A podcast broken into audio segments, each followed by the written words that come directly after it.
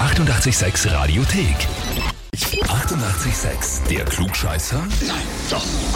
Der Klugscheißer des Tages. Und da habe ich jetzt die Martina aus Günzelsdorf dran. Hallo, Ja, servus. Servus. Martina, dein Mann, der Mario, hat mir eine E-Mail geschrieben. Okay. Und er hat geschrieben, ich möchte die Martina zum Klugscheißer des Tages anmelden, Ach du meine Güte. Okay. weil ich kein Google brauche, sondern meine Frau habe, glaubt sie zumindest, schreibt er. Alles klar. Sagst du das manchmal zu ihm, dass er nicht nachschauen braucht, sondern dass eh du ihm die Welt erklärst? So ungefähr, ja. Ja.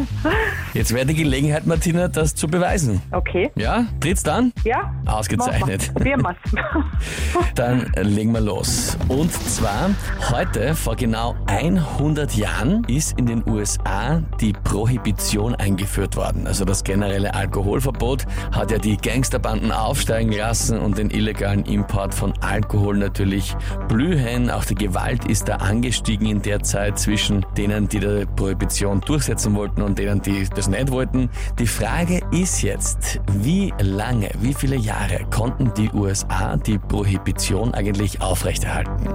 Antwort A, drei Jahre, Antwort B, sieben Jahre oder Antwort C, 13 Jahre. Ich würde 13 Jahre sagen. 13 Jahre würdest du sagen. Ja. Hast du schon mal gehört oder ist einfach nur ins Blaue reingeraten? Na, das ist jetzt einfach ins Blaue geraten. 13, nehmen wir die Glückszahl 13. Naja, liebe Martina, du sagst zu Mario immer, braucht der Google hat eh dich. Ja. Wenn man jetzt auf Google nachschaut, wie lange die Prohibition gedauert hat, dann steht dort 13 Jahre. Ja, bist du gescheit? Ja. Vollkommen richtig. Ja, cool. Das heißt für dich, du bekommst den Titel Klugscheißer des Tages, bekommst die Urkunde und natürlich das berühmte 886 klugscheißer -Häferl. Super. Freut mich total.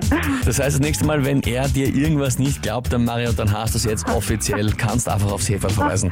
Das haben wir ihm das Hefeu, genau. So soll's sein. Und wie schaut's bei euch aus? Habt ihr auch einen Partner, Arbeitskollegen, Bekannten, Verwandten, Freund, wo ihr sagt, ja, der muss einmal alles wissen, der soll mal den Beweis antreten, ob er wirklich immer alles weiß? Dann anmelden zum Glückscheißer des Tages, Radio 886 AT. Die 88,6 Radiothek.